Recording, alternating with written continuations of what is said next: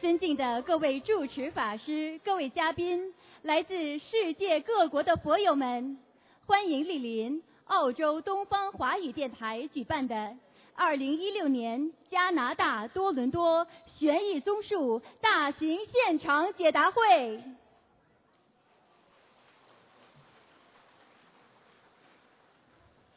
作为世界和平大使、世界华人的心灵导师。卢军宏台长太平绅士以近二十年的慈悲付出，为全世界一千万佛友开启心灵之门，使观世音菩萨和平之光遍照十方，佛法智慧指引人间离苦妙法，慈航普渡，共筑世间极乐净土。卢台长深入浅出，全译大乘佛教义理，不分昼夜，全年无休，弘法足迹遍及全球三十多个国家和地区，令无数众生破迷开悟，改变命运，真正实现佛法人间化。心灵法门令众生消灾离苦，社会和谐，世界和平。近年来，卢台长更将中华文化与佛法的和平理念推广至全世界，屡获国际殊荣。二零一二年，英国伦敦世界宗教联合大会授予卢军宏台长世界和平奖及世界和平大使殊荣。卢台长亦应邀登赴哈佛大学讲堂弘扬佛法。并在英国国会上议院获得颁发英联邦民族社区特别贡献奖。意大利久负盛名的西恩纳大学任命卢台长为荣誉客座教授。卢台长还被澳大利亚政府授予太平绅士，获得马来西亚皇室赐封拿督终身荣誉爵位。并在联合国、美国国会、德国柏林、美国宽容博物馆等地举行的世界和平会议上多次获得世界和平奖项。罗台长还作为特邀嘉宾，与高僧大德、佛教领袖一同出席2015年联合国卫赛节庆典。并应联合国大会主席邀请，在联合国总部出席2015年联合国大会和平文化高峰论坛，使佛法与中华传统文化走向世界。罗台长心系北美佛友，再次莅临多伦多与大家结缘。使观世音菩萨慈悲之光普渡有缘。今日我们有缘相聚于此，共沾法喜，共沐佛光。感恩观世音菩萨慈悲成全殊胜因缘，感恩卢军宏台长无畏忘我普渡有缘，也特别感恩来自北美及世界各地的法师们。佛友们和义工们，感恩大家！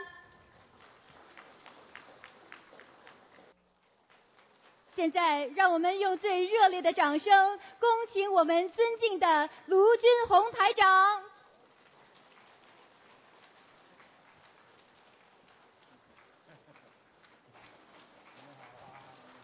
请卢台长接受佛友们的献花。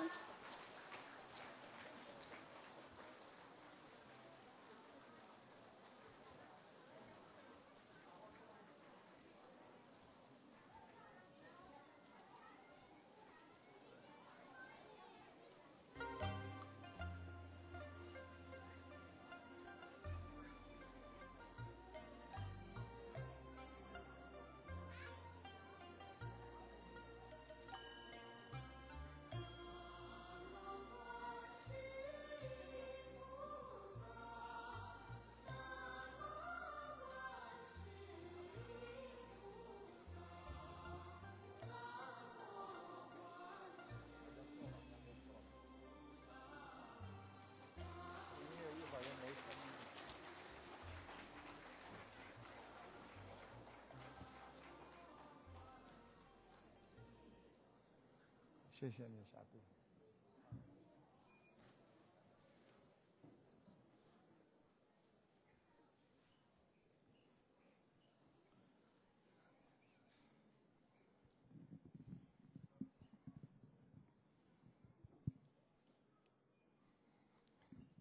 鹏程万里传佛音，众生向善慈悲心。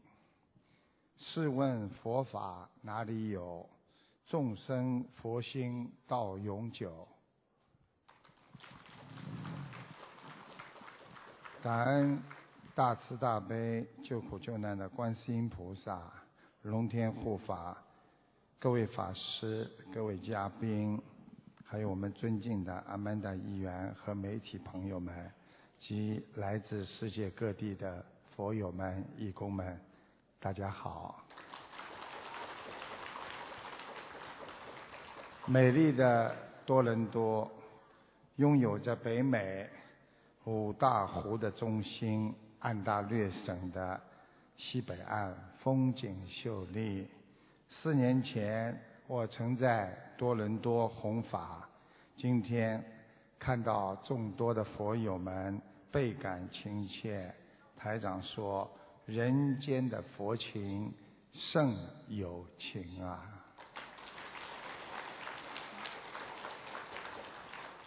经常收到多伦多佛友来电来信，资讯自己因忧郁症。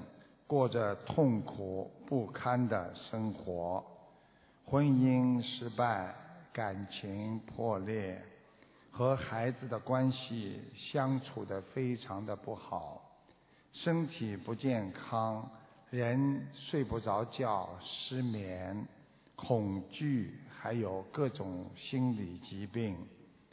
国际的医学界不完全统计，全世界。现在有四亿三千万人得的忧郁症，每年因忧郁症自杀死亡的人有一百万人，所以人想不通，心里不开心，烦恼已经成为这个世界的一大非常大的障碍。我们心里不平衡。嗔恨社会上的不公，还有各种人和事，这是心理疾病让自己引起的根源。所以学佛就是要改变自己的思维，让自己心中平衡。想通就是有智慧的人，开心就是远离了烦恼，每天。如果能够保持一种良好的心情，你就是一个没有烦恼的快乐人呐。佛法教我们做人，佛法让我们看清这个世界只是一个虚幻不实的。不安定的现实，人生只是一个旅途，在这辆人生的列车上，没有一个人从头陪到你，坐到人生的终点。要珍惜所有的人从起点当中上上下下你这个火车的人，感恩他们陪你度过了每一段。人生的道路，这就是心灵的解脱，要感恩呐。我们一切烦恼都是空，一切名利到头来也是一场空。在加拿大安大略省有一个商人，他经过二十年的努力。终于成为了亿万富翁，他住上了豪宅，拥有了世界上所有的一切。他本自以为可以永远快乐的生活，但是在他五十五岁的时候，因为眼角膜破裂，他的眼睛瞎了，他看不到自己的豪宅，连自己的卫生间都要摸着前去，他看不到自己的亲人和孩子，看不到阳光，他进入了一个黑暗世界，天天的难过。愤恨，心里想不通，得了忧郁症。在五十九岁的时候，他因为忧郁症自杀了。对他来讲，难道这不是一个虚幻世界吗？这个世界一切让我们忧伤、让我们欢喜的，其实只是一个感觉呀。大家想一想。我们在学校里的时候很开心，很开心的时候和悲伤的时候，现在想起来已经没有了，只是一种感觉呀。所以人在这种感觉里生活，什么时候能找到真实的自我呢？佛法讲一切有为法，如梦幻泡影。如露亦如电呐，就像电一样，刷的就没了；就像露水一样，被太阳一晒，它就化成了水。应作如是观，佛经让我们认为就要把它当成实实在在的去做，因为人间的一切都是因缘而生，缘散而灭。想一想。我们很多自己可爱的祖母、外公外婆，慢慢的随着缘分的结束离开了我们，也是变幻无常啊！想一想，我们现在还有几个人能够记得自己的一切？还有几个人还能够懂得自己变幻无常的过去？所以要在无常的世界中找出真我，放开胸怀，想通想明白，你才能在这个没有烦恼的世界中找到快乐的自我本性啊！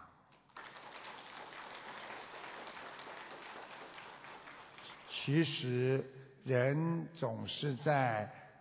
羡慕别人当中长大，有的人常常在幻想：我有一天醒过来之后，我突然之间成为了一个富翁，或者成为一个非常很有名望的人。因为每个人的贪念，就让我们认为多接触那些有名有利的人，来跟他们比较。并当作这是人生的目标。其实，在这个世界上，永远没有十全十美的事情。那些我们所羡慕的人，同时也是承受着他们的不如意。家家有本难念的经，人虚荣的本性，使人们总把自己风光的一面。展示给别人，又有谁能够看到别人风光背后的哀伤呢？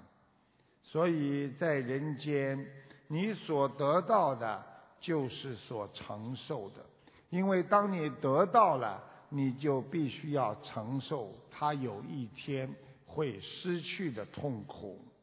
所以，就像硬币一样。都有两面性，有正面就有负面，有因就会有果，种因就会有果。人间的寿命因为短暂，所以才显得珍贵。我们人不应该去追求痛苦，因为当你追求你得不到的东西的时候，你就会痛苦。所以学佛的人应该知足常乐。佛说，能够认识自己是最难的，认识别人还可以，要认识自己，才能降服自己的缺点，才能改变自己。记住了，要想幸福的人，就多一点知足吧。有一个小和尚，他坐在地上哭，满地都写了字的废纸。老和尚跑过来问他说：“你怎么了？写不好？”老和尚捡起几张说：“写的不错嘛，为什么要扔掉？又为什么要哭啊？”小和尚说：“我就是觉得写的不好。”我是完美主义者，我一点都不能有错。老和尚说：“问题是这个世界上有完美吗？”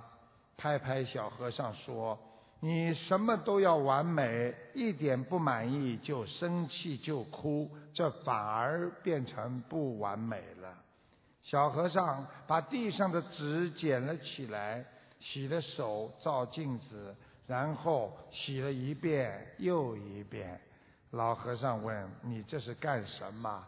不停的洗，已经浪费很多时间了。”这个时候，小和尚说：“我有洁癖。”小和尚说：“我容不得一点脏，你没有发现吗？每个施主走后，我都把他们坐过的椅子也要擦一遍。”这叫洁癖吗？师傅说：“你嫌天脏，嫌地脏，嫌人脏，外表虽然干净，你的内心反而有病，倒是不干净了。”小和尚要去化缘，特别挑了一件破旧的衣服穿，说：“为什么挑这件？”师傅问他：“你不是说？”不在乎外表吗？小和尚有意跟师傅捣蛋，所以我就找件破旧的衣服，而且这样施主们看见我小和尚穿的破衣服，才会同情我，才会多给点钱呢。老和尚说：“你是去化缘还是去乞丐啊？”师傅瞪大的眼睛说：“你是希望别人？”看你可怜供养你，还是希望人们看你有为，通过你去度化更多的人呢？老和尚圆寂了，小和尚成为了主持，他总是穿得整整齐齐，拿着医药箱到最脏最乱的贫困地区，为那里的人去治病、洗脓换药。然后脏兮兮的回到了山门，他总是亲自去化缘，但是左手化来的钱，右手又接济给了穷人。他很少待在禅院，禅院还是旧的，但是他的信众越来越多，大家跟着他跑上了山，下海。到最偏远的山村和渔港去度化众生。他说：“师傅在世的时候教导我们要什么叫完美？完美不是求这个世界的完美，而是求心灵的圆满。师傅也告诉我们什么叫洁癖。”洁癖就是帮助每个不清洁的人，让他们心中干净。师父还开示我，什么叫化缘？化缘就是手，使每一个人的手能牵着手，彼此帮助，使众生结为善缘。小和尚说，什么是禅院？禅院。不见得要在山林，而是要在人间。东西南北都是我弘法的所在，天地之间就是我的禅院呐。学佛修心，不是要得到一些暂时的利益，而是要增长智慧。智慧增长了，你就不会再痛苦了。境界到位了，世间的这些利益就会存在。一切的圆满，智慧是解决人间烦恼的金钥匙。我们学佛做人，碰到人间的苦难，都会想不通。历尽很多磨难之后，我们也不知道用什么方法来解决。实际上，人生不会一帆风顺，在苦难中学习自己的定力，在烦恼中掌握自己的心智，平衡心态，不求名，不求利，好好的活着，一生不生癌症，家庭平安，没有车祸，没有进监狱。平平安安的过一生，这难道不是你一生的成功吗？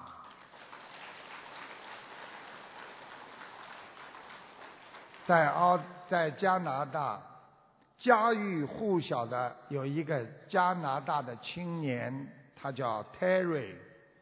由于得了骨癌，他被迫截掉右腿，但是。他用假肢照样跑步，他为癌症的研究捐款，他一共跑了一百四十三天，跑了五千三百公里，他更换了九条假腿，完成了每人捐一元的家园。全加拿大有两千四百万人，他为了研究癌症捐了两千四百万。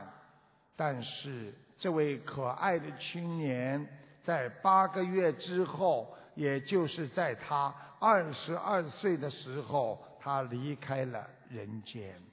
所以加拿大目前是世界上最先进的。治疗癌症的水平的国家，而且全部免费。我们这位 Terry 孩子，他为加拿大的医疗癌症研究做出了最大的贡献。谢谢他。平凡的我们，只要想着众生，犹如长辈挂念我们一样。我们一定会想着别人，就会超越自己。一个人天天为了别人活着，他就是一个圣人；每天活着只想占别人的便宜，他就是一个小人。所以，要完成超脱自我，就是要达到菩萨的境界。要忘掉自我，心中只有众生啊！有一个寓言故事，说有一个猪，这个猪说：“假如让我再活一次，我要做一头牛。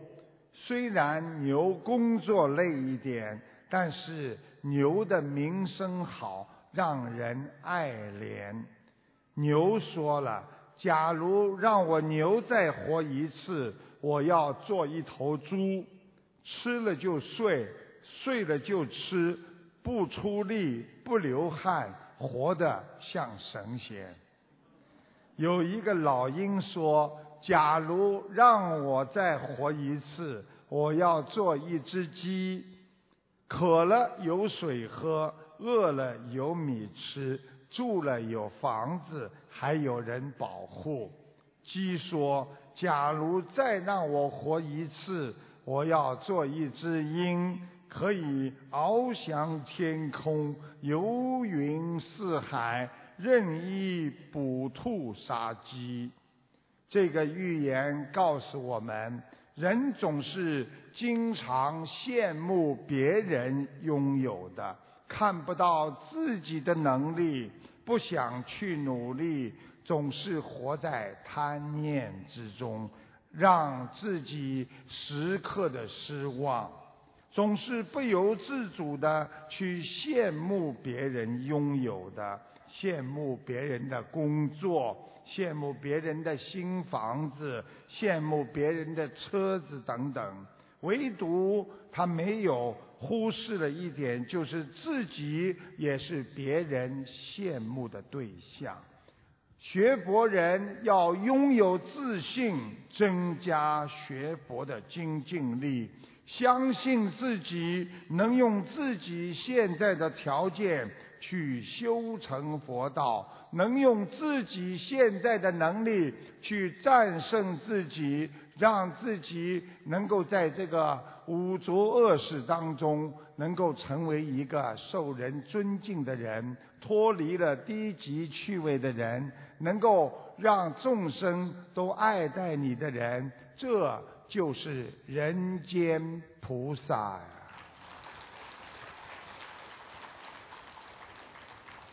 台长经常在广播里啊，给大家呢做啊。这个节目当场回答大家问题。有一天就是上个星期，呃呃前一两个星期吧，台长看出同修的太太缺钙，关节会呱嗒呱嗒响，容易头昏。他人很善良，但是呢，他从小体质不好，后来又拼命的做事，把腰弄坏了。听众连声称对，台长还指出。这个同修本人有一个兄弟过世了，经常经常去看他。同修感叹台长说的很对，我给大家听一下录音，谢谢大家。你好，吴台长。你好，你好。那我想问一个五九年的猪女的，然后她的身体状况？她是一个是腿关节。她是这样，他的关节呢？是由于长期缺钙引起的，他的关关节关节缺钙，所以他骨头啊呱嗒呱嗒响的了，哎。对对。他这个骨头啊不够力呀，他维他命 D 呀，还有那个铁质，他都不是太好，所以他呢年轻的时候有过经常啊人撑不住了昏过去了这种了啊，就是好像哎呦要摔倒了呀这种。对对对对对。头晕呀，就是。明白吗？哦，对对，有这个现象。就是这样，他人挺好的，他人很善良，啊，就是就是年轻的时候做的太多了，他的身体生出来就不好。啊对对对对，太对了，太对了。从小体质不好，所以他自己拼了命的做做做，呃，这个腰也不好，你知道吗？他把腰都做坏了。对对。啊。对。对吧？对。好，谢感恩台长。我看一个五六年的猴。嗯你有一个兄弟死掉了，不知道是你弟弟也是你哥哥。我哥哥，哎呀，太对了，太对了，我哥哥。啊，他老来看你。哦，是的，前段刚做梦做见，太对了，厉害厉害。你赶快给他念，要四十九章。四十九章，好，谢谢台长，谢谢台长啊。谢谢。实际上，在这个世界上最难的啊，是做人和做事情。人活了几十年，我们有时候做人却一直在伤害自己。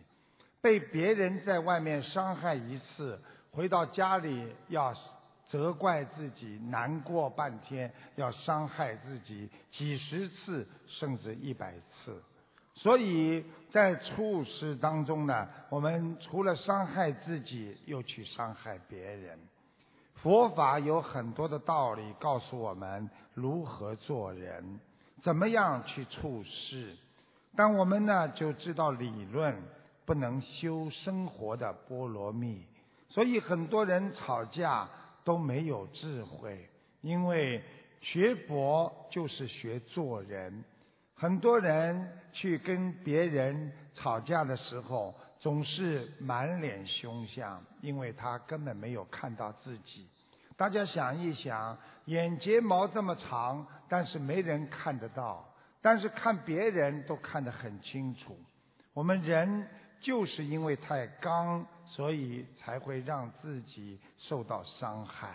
学佛人应该从柔不从刚，因为中国传统上来讲，以柔克刚是为本。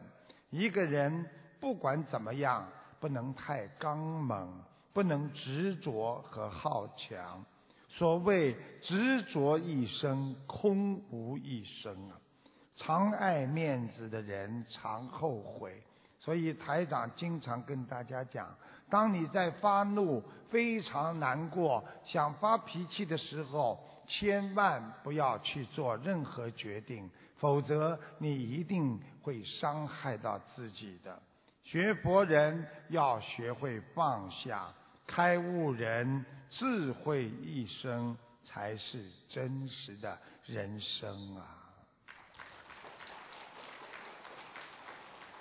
想一想，同样是刚和柔，人的嘴巴里有舌头是柔的。有牙齿是硬的，但是虽然牙齿硬，舌头软，大家想一想，最早蛀坏的却是牙齿，舌头可以伴随你到死后，才逐渐的腐坏。可见柔软比刚强更要长久。华严经说：热柔和忍辱法。安住慈悲喜舍中，也就是意思，一个人快乐、温柔的心和忍耐的心，他能够住在慈悲喜舍当中。一个人今天还能笑得出来。还能开开心心，哪怕一分钟，这个时候你就拥有一分钟的快乐。你今天能够拥有一个小时的快乐，你就没有一个小时的烦恼。所以，永远要让自己法喜充满呐。汉山大师曾经说过。红尘白浪两茫茫，忍辱柔和是妙方。所以做人应该从柔不从刚。所以我们要做人，要学会忍辱，才能精进。家庭的矛盾和孩子的矛盾，都是要靠忍耐才能得来的。我在澳大利亚做广播。有一天，一个老人家打进电话来说，他的儿子剃了一个头叫汉奸头，是当中两半分开的。我跟这位老人家说：“老人家，你不了解现在的年轻人，这叫时髦，这叫德华头，因为刘德华剃的。”所以现在的年轻人和我们过去的老人家有一段的心理障碍，所以要柔和。只要在精神上能够让他精进，不要做坏事，在其他的方面还是要随缘。所以学佛人最重要的是随缘。很多的男女在婚姻破裂之后，天天的责怪自己、伤害自己，甚至自残自己，就是想不通。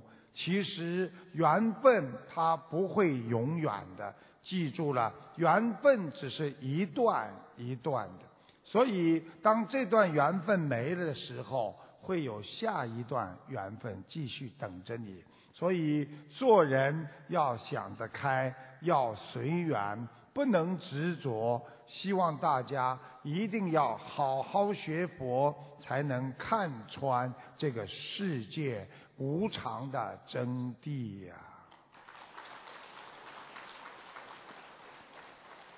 有一位老年人，他老比丘。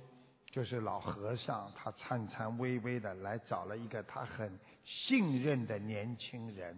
他从口袋里呀掏出了一个用红色的塑料袋裹了一层又一层又一层的小塑料盒子。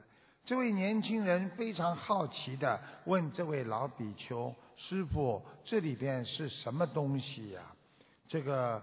老法师一脸庄重的表情，颤颤巍巍了，一层一层的打开，露出了一尊塑造的比较粗糙的金灿灿的佛像来。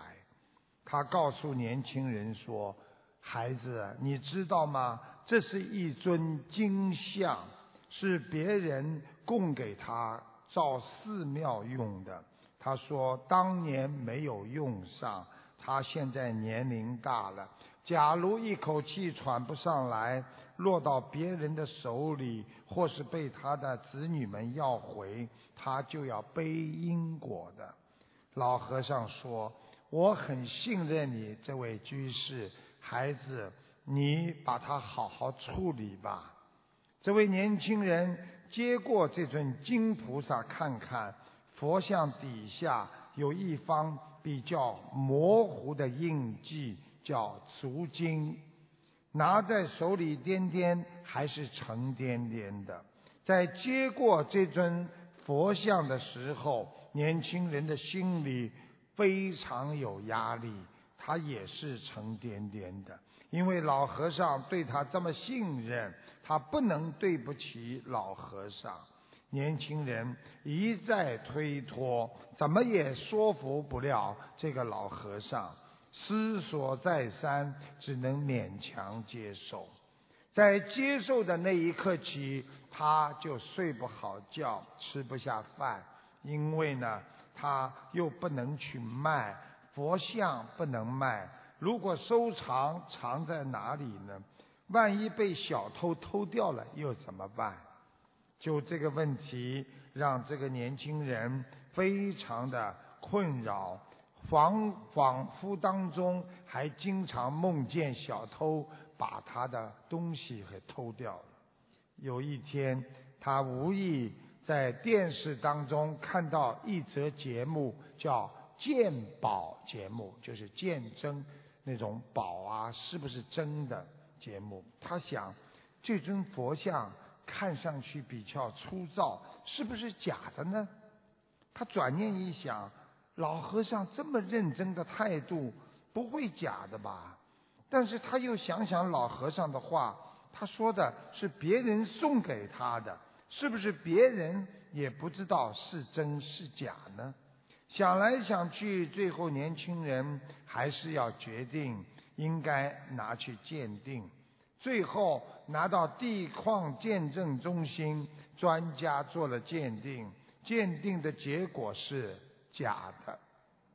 当得知佛像是假的时候，他心里不但没有失落，反而倒是一种莫名其妙的高兴和轻松。高兴的是，他终于不要再去为怎么处理它而。担忧了，烦恼了，轻松的是心头的一块石头落地了。这种感觉放下对他来讲是多么的重要，自在是多么的快乐。这个故事就是告诉我们，我们人生中有很多东西都是由于自己看不破，太重视了。所以我们才不快乐，才会烦恼。我们的孩子，我们也是这样放不下。很多老人家自己死的时候还放不下所有人间的一切，但是还是要离开这个世界。所以放下、看破，其实就是一个佛的理念。因为我们到人间来，只要对孩子的责任尽到，我们并不是要包他到老死的。因为转烦恼积菩提，就是要想通想明白。我昨天晚上一个小开示上讲了一个真实的故事，这个故事发生在上海。一位老人家住医院非常的贵，他一天要有五六百块，全身吊的吊瓶，但是呢接着氧气，耳朵听得见，但是呢他说不出来话。几个孩子在边上商量着说：“妈妈天天这么住下去，我们怎么办？几百块钱一天，我们怎么办？”就在说这些话的时候，妈妈听见了。妈妈心疼孩子的钱，居然在晚上趁孩子们都离开的时候，把自己的氧气瓶拔了，把自己的吊针拔了，离开了人间。说明什么？说明母亲是永远爱孩子的，而我们现在的孩子又有几个真正的对得起我们自己的父母亲呢？所以孝顺是学佛的根本之一呀。我们要好好的孝顺，要有慈悲心。拥有慈悲心，就必须要有感恩心。想一想，我们的人从小长到大，有多少人都是帮助我们成长的？我们感恩他们了没有？我们对不起多少人呐？所以，多想想别人好的地方，你就会有慈悲心生出。天天有慈悲心，你就不会去恨别人。当你不恨别人的时候，你就拥有了菩提心了。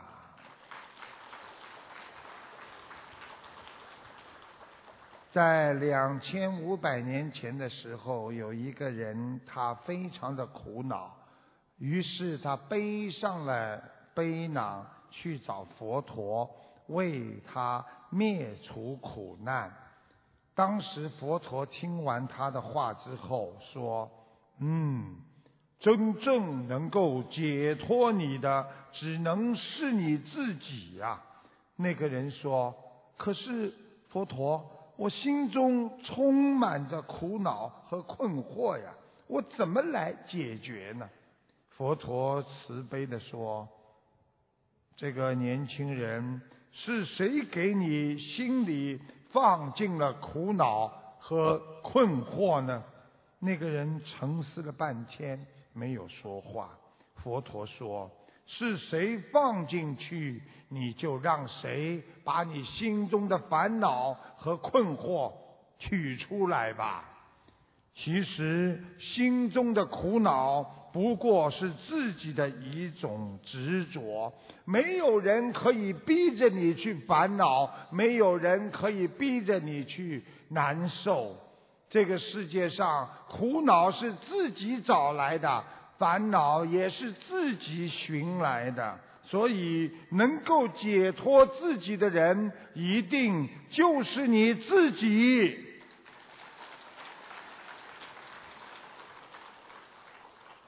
台长说一个故事：有一天晚上，有一名叫杰克的青年站在河边，他患有轻度的忧郁症，一脸忧愁，已经三十岁了。他已经知道自己一事无成，没有工作，什么都没有。他觉得没有活下去的必要，走到了河边。这个杰克从小在福利院长大，身材矮小，讲话带着浓厚的法国乡下口音。他一直瞧不起自己，认为自己是个乡巴佬，连最普通的工作他都不敢去应聘。没有工作，也没有家，一直很苦恼。福利院的一个很有智慧叫汤姆的朋朋友，他知道杰克将要颓废而死亡。他有一天找到杰克说：“我告诉你一个好消息。”杰克脸上没有表情的说：“什么好消息啊？”他们说：“我刚刚在收音机里听到了一则消息，说。”拿破仑曾经丢失了一个孙子，播音员描述的相貌特征和习惯与你丝毫不差。杰克一下子精神大振，真的吗？我竟然是拿破仑的孙子啊！联想到爷爷拿破仑。曾经以矮小的身材指挥着千军万马，带着法国乡村口音发出威严的命令。他顿时感到自己矮小的身材充满着力量，讲话时法国乡音也充满了高贵和威严呐、第二天一早，杰克满怀信心的去到一家大公司去应聘，结果应中了。二十年后，他已经成为这家大公司的总裁。后来查出自己并非是拿破仑的孙子，但这已经是不重要了。朋友的一句话，就给杰克找回了自信，改变了他的一生。他找到了是一个榜样，因为榜样的力量是无穷的。当我们觉得自己在生命和生活当中非常沮丧的时候，我们学佛人一定要找一个伟大的一个人做一个榜样。就像我们现在学佛，有时候学不下去，觉得很痛苦、很困难的时候，想一想唐僧九九八十一难，想一想我们的玄奘大师吧，想一想东渡日本去传佛的鉴真和尚吧，他们的精神照样。照耀着我们走出我们每个人自卑和困苦的阴影，重新找回你自信和佛性啊！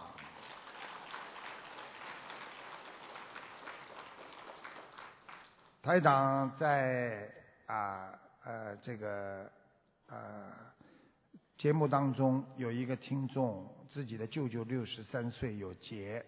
而且呢，他得了肾静脉血栓，住进了重症监护室，啊，结果呢，同修呢就去度他的二舅妈，因为二舅妈本身学佛多年，做了很多善事功德，一说心灵法门，舅妈非常相信，马上许愿放生。第一次放生，十一点钟放完鱼，舅舅呢已经从重症病室出来了。第二次又去放生，放完之后舅舅直接出院了，所以这个听众非常的感恩菩萨保佑。我让大家听一下录音，谢谢大家。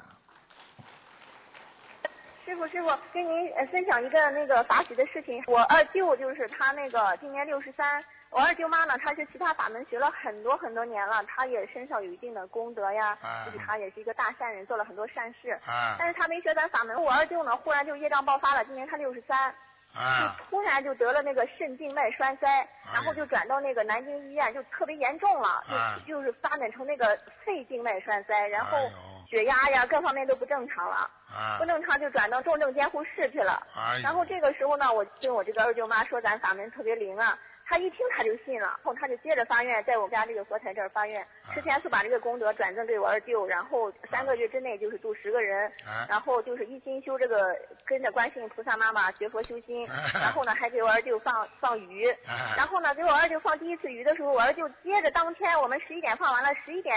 我我那个哥哥就从南京打过电话来说，我二舅接着就从那个重症监护室病房里出来了。看见了吗？哦，就特别特别灵，就是我们十一点放完了生嘛，就十一点我我哥就打电话就跟我儿舅妈说，就是说我儿舅那个指标啊什么各方面都正常了，人医生接着就说这个病人怎么突然就是清醒了，就突然就让他出来了。啊出来了，我舅妈就特别发喜吧，就说哎怎么观音菩萨这么灵啊？他接着又许愿，就给我儿子又放一波两千块钱的鱼。啊结果两千块钱这个鱼，我们第二次去放生的时候回来以后呢，人医生说这个病人不但是重症监护室出来了，然后普通病房也不要他住了，他直接回回来了。你看看看，我告诉你这种人为什么这么准？他过去学的佛全部都有加持的，就是因为他过去学佛，所以菩萨妈妈才让他找到这么好的法门呢。你听得懂吗？是他一求就灵了，我一说他就信，一求他就特别看见了吗？感恩师傅，嗯，感恩心灵法门法门这么灵啊，让他救了我儿舅了。谢谢。我觉得这个人一定念经念得很好，因为他讲话这么快，念经一定很快。我听都听不懂，吃不消啊。学佛人要多思善，少思恶。我们所谓的三界唯心，万法唯识，就是你心好的人想的事情都会很好，你心恶的人想的都是别人家不好的事情，所以一切都是由你心生的。所以做人有时候要放开，既然没有了，就放掉。我告诉大家，有一辆啊火车在飞速的对开，这个时候呢，有一个人买了一双很好的鞋子放在火车窗户边上，啊，一双非常名牌的鞋子，在看。突然之间，对面有一辆火车呼啸着过来了，把他的鞋子吸掉一个。然后呢，他一看边上人看，哎，鞋子没了。这个时候，要说你鞋子掉了一个了，怎么办呢？他想都没想，拿起另外一个鞋子往窗户外砰一下扔出去了。人家说：“哎，你为什么把那一只也扔出去了？”他说：“我拿着一个鞋子没用，如果我把这只扔出去，人家捡到的人还能穿呢。”所以，圣人看社会，大家都是圣人。坏人看众人，众人都是坏人。要调节好自己的心，尊敬师长，把善良留在心中，不要把别人的缺点都记在心中，天天在伤害自己。人的毛病就是记恨别人的缺点和过去做错的事情，每天放在心中，在伤害自己。这样时间长了，像个电脑一样，你的病毒太多了，你的心脏就会死机。所以，我们做人要学会顺境的时候要懂得珍惜。逆境的时候，要懂得心定，要懂得知福，就是像种树一样、植树一样。天天的福气怎么会来的？靠你不断的去种福田的。彻底了解这个世界，才能彻底懂得人间应该怎么样生活。一个能守戒之人，心才能定得下来；不贪不嗔不愚痴的人，才能开智慧。这就是佛法当中的戒定慧啊！台长讲一个小笑话给大家听听。我每一次讲个笑话，它都有含义的。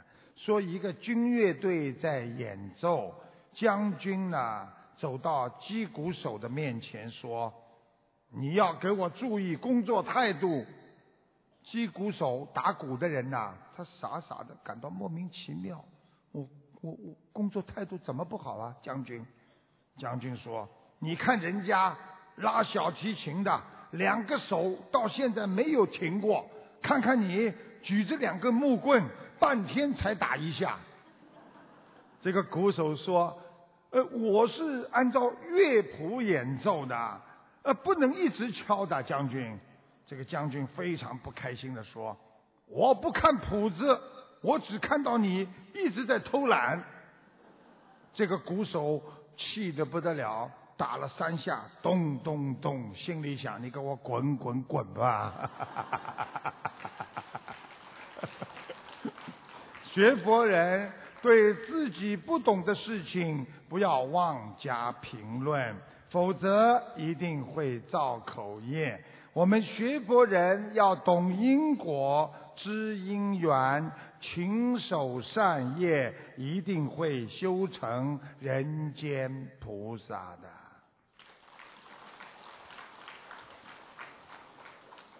台长想告诉你们一个真实的故事，你们可能都不知道。我们伟大的佛陀啊，你们知道他有一世是干什么的吗？佛陀非常的纯洁，他跟自己的弟子什么都讲，他把他过去前世有的一些事情，他也告诉他弟子。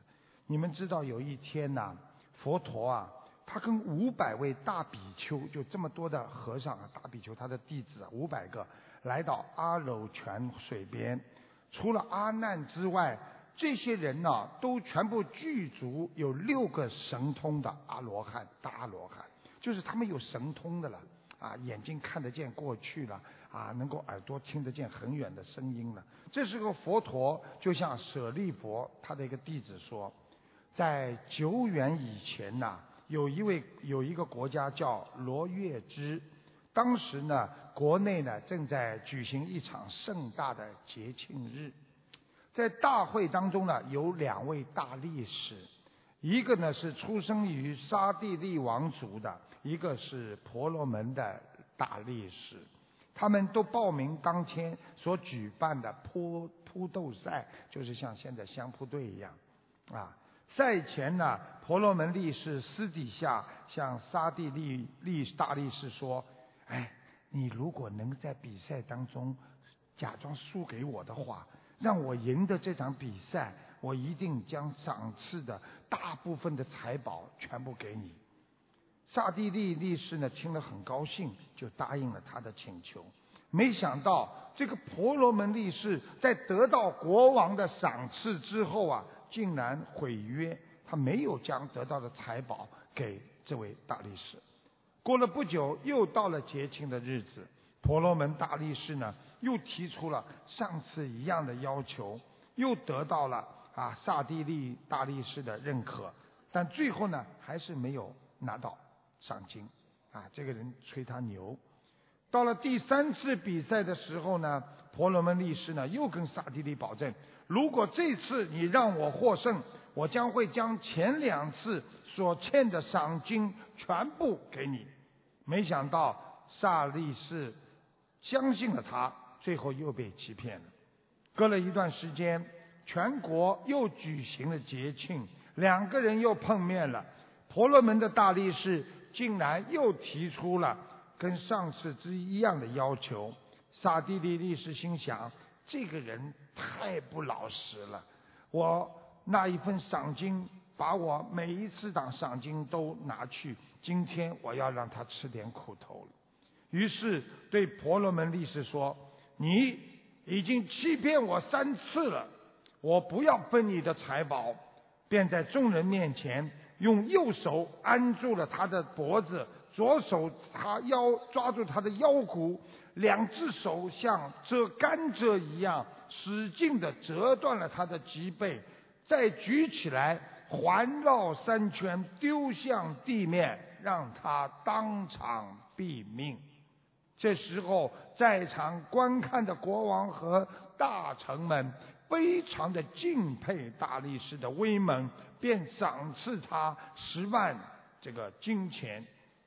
佛陀告诉舍利佛说，当时的婆罗门力士就是提婆达多，而刹帝利力士就是我，因为我当时起的嗔挂贪财之心，所以愤而使其断命。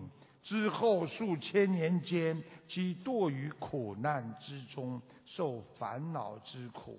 今日我虽已成佛，烦恼漏尽，但因此业报，仍要长受脊背疼痛之苦。佛陀再次叮嘱大家：你看。如来虽已断尽诸恶，众善具足，能度化天龙鬼神乃至皇城百姓等一切众生，但不免要遭受这样的愚报。更何况我们世间的愚痴之人大众，应当以此为警惕。擅自守护自己的身口业三业，远离杀盗淫的恶业，莫造妄言，两舌恶口绮语，不起嫉妒挂碍，不信因果之心。啊！与会的舍利佛尊者、五百阿罗汉和天龙八部鬼神等，皆欢喜听闻，依教奉行。这个故事告诉我们：我们行善利人，自己一定要清净平等。我们不要去攀缘呐。有时候没有缘分的事情，你一定要去做，你就会给自己带来无限的痛苦。我们要真诚的做事，不管哪一件事情做完之后，心中要没有感觉对不起别人的心，这就叫没有挂碍。我们如果做完事情之后，老感觉亏欠了别人，你就是在。让自己心中留上的挂碍。我经常说，很多夫妻一旦分手了，才想到对方的好，在一起的时候，每天不珍惜对方的存在，不在乎他，不爱护他。等到一旦离开了，才知道这个世界我们留不住啊。所以我们做人要。慈悲众生的事情，天天去做，我们坚持去做，我们就会无量无边的去做下去，这样才叫积累无量无边的功德呀。劝恶从善，不辜负菩萨的一片苦心啊！今天。能够来这里的都是我们的朋友，都是有缘分的。台长非常的感恩大家。我觉得一个人做人要对得起别人，你才是无怨无悔之人。我们今天能够做自己善事，能够帮助到别人，说明你是一个慈悲之人。学佛的人。有个人问我台长，我这个人为什么没有啊这个贵人，而别人老有贵人去帮助他？我就告诉他，贵人就是你先去帮助别人，当别人再回来帮助你的时候，他们就是你的贵人了。一个不愿意帮助别人的人，永远得不到别人的帮助，所以他就缺少了贵人缘。台长讲一个小笑话给大家听听。自从有了微信，我们现代人觉得非常的牛，就过上了从前皇帝般的生活。每天早上醒过来，第一件事情。就是像皇帝批阅奏折一样，看朋友圈、刷微信、审阅天下大事，顺便再点几个赞，感觉不错的留几处言，告诉文武大臣朕知道了。手机扫一扫，一生的故事就出来了。爱过谁，恨过谁，还有牵挂谁？如今人人都在玩手机，若干年之后，墓碑上只刻着二维码，没人写上名字了。路过去墓地的时候，只要拿扫一扫二维码，那个时候就叫扫墓啊。这还不是最可怕的事情，最可怕的事情就是在你把这个墓碑扫完之后，收到一条消息，上面写着对方已同意添加你为好友了。所以我们学佛人要好好的学，行善，帮助别人。我们真正的人间佛法是不离开人间事情，不是说我嘴巴里要做善事，而实际上的行为却不肯做。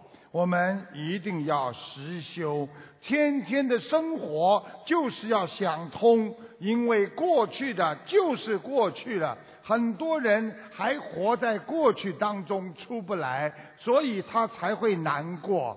有很多在我们澳洲的老人家，过去是局长啊，是部长啊，来到这里，现在帮自己的孩子在小卖部里做部长。